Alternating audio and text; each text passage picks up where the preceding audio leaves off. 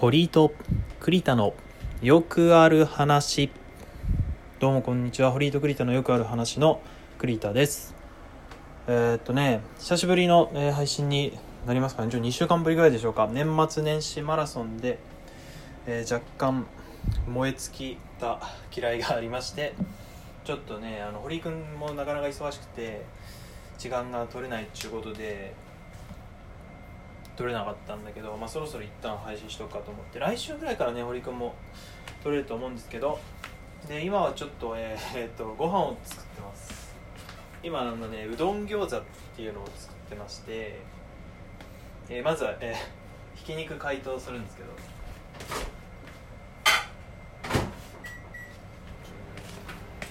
なんで急にご飯作りながらやってるのかっていうと、まあ、あんまり時間が取れなくて。なんかこう片手間にできねえかなと思ってご飯をねっ作りながら取っちゃおうと思ってやってる次第なんですけどあのひき肉をね解凍する時はあれですよ。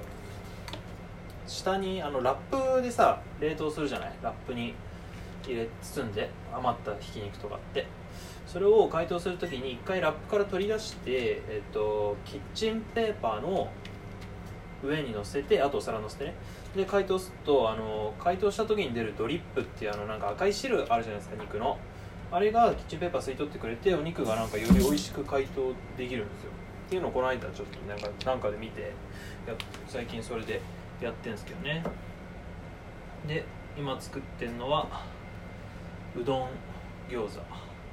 うどん餃子ってあんま聞いたことない人いるかもしれないんですけどどこだっけな高槻かどっかの郷土料理らしくてそっちの方では結構ポピュラーな料理らしいですよ。うどんをあのーまあ細かくというほどではないんですけど、まあ、ぶつ切りみたいな感じにしてでそれにひき肉とあとはまあニラとかしいたけとかまあ何でもいいんですけどそれらしい素材を餃子っぽい素材、えー、と具材を刻んで、えー、とうどんのそのちぎったうどんと混ぜて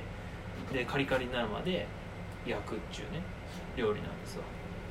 これが結構美味しいんですよね。でご飯はさっき明太高菜炊き込みご飯を炊飯器にセットしたんで、まあ、あとちょっとそれぐらい作ろうかなと思って今作ってるとこなんですけどね。最近あのさオロチマルの真似する人の動画っつうんですか？料理動画。流行ってますよねツイッターで。あれを見てあなんかそういうのもありなんだと思ってやってるんですけどね。ちょっと10ラジオトーク12分しかないんでしかもカットもできないから。あカットできるか別に。一回止めりゃいいんだもんね。何も言うことがない時は。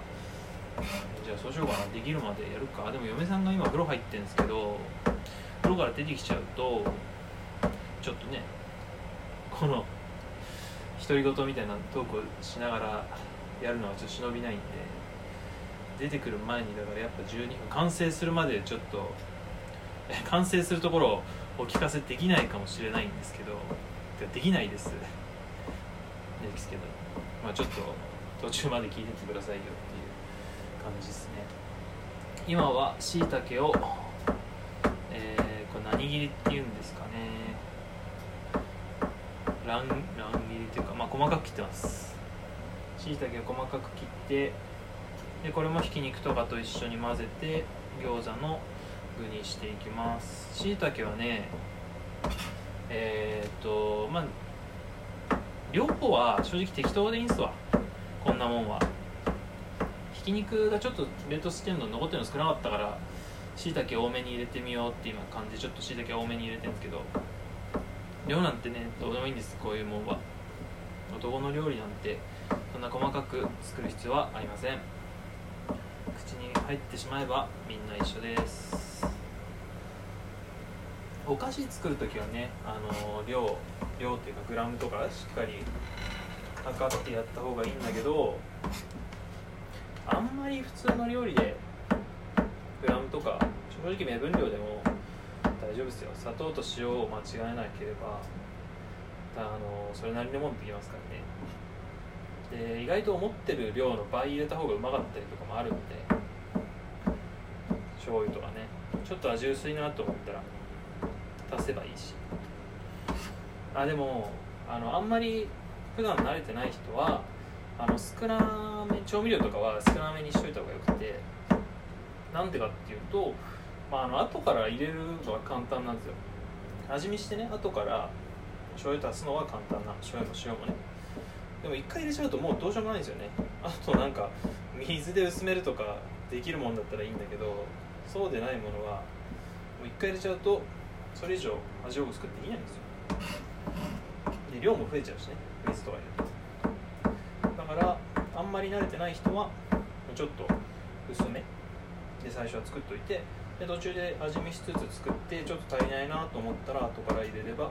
いいだけなんですね。まあそういう各いう僕も別にさほど料理が得意なわけではないんですけどね。結局料理してんなんて週3週3ぐらいですか？週2回か3回ですよ。ほとんど奥さんが作ってくれるんでね、まあ、奥さんが作る料理の方が美味しいんで僕はそれのそれで嬉しいんですけど毎日ね作ってもらってて申し訳ないなという気持ちもあるのでお休みの日とかねたまに早く帰ってこれた日ぐらいは自分で作ろうかなって思って今日もお休みなのでご飯を作っております。今日は一日中モンハンやっててねえ、奥さんと一緒に。でリングフィットトレーナーやって運動もしてお腹も減ったところでまあちょっとそろそろじゃあご飯作りますか。とはいじゃあしいたけの千切り。千切り？しいたけ千切りはしねえか。えー、とみじん切り。あのしいたけのみじん切りを終わりました。そしたらうどんも適当に切っちゃいます。うどんは冷凍うどんで構わないです。冷凍うどんを普通に所定の時間チンして。あ冷凍うどんねあの門吉のやつ一番うまいのよしかも別にそんな高くないし冷凍うどんっつったら門吉讃岐うどん門吉っつうのがあるんだけどそれをねみんな買った方がいいよ。あの明らかにコシが違うのよ。他のちょっとその30円ぐらい安いあのスーパーのオリジナルのうどんとかもあるんだけどまあそれ別に美味しいよ。美味しいんだけど門吉はねそのあと30円払うだけで団地なんですよ。うまうまさが。のであのー、ちょっとね門吉食べたことないなっていう人いたらねこの冷凍うどん今度買う時は門吉にしてほしいなとあの堀井君もねあの門吉うまいよねって話をしてたんで前。多分間違いないと思う僕だけが言ってるわけじゃないから。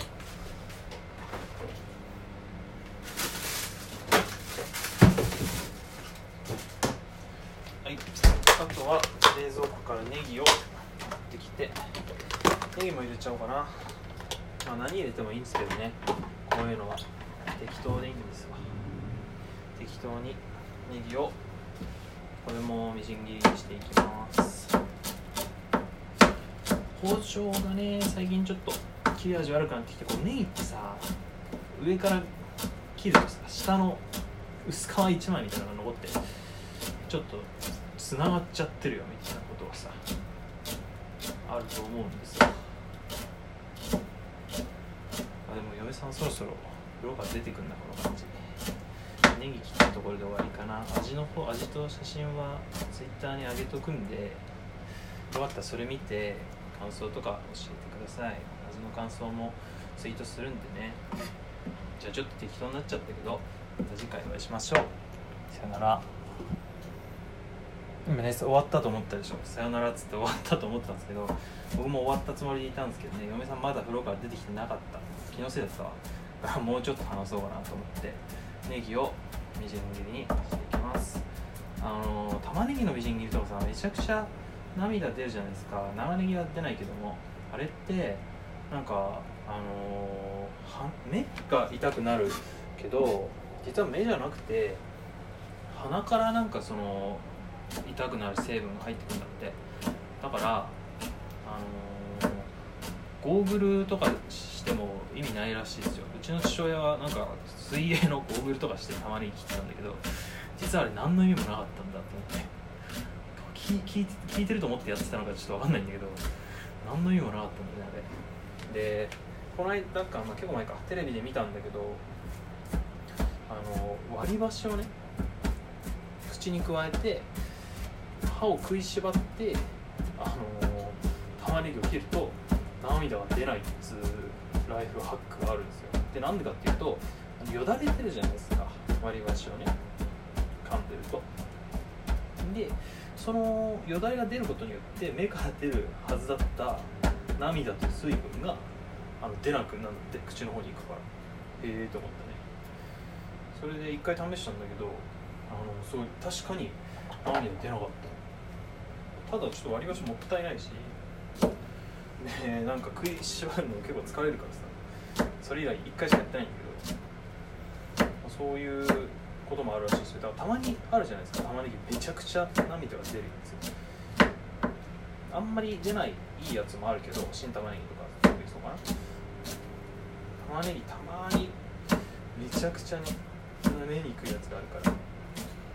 そういうやつは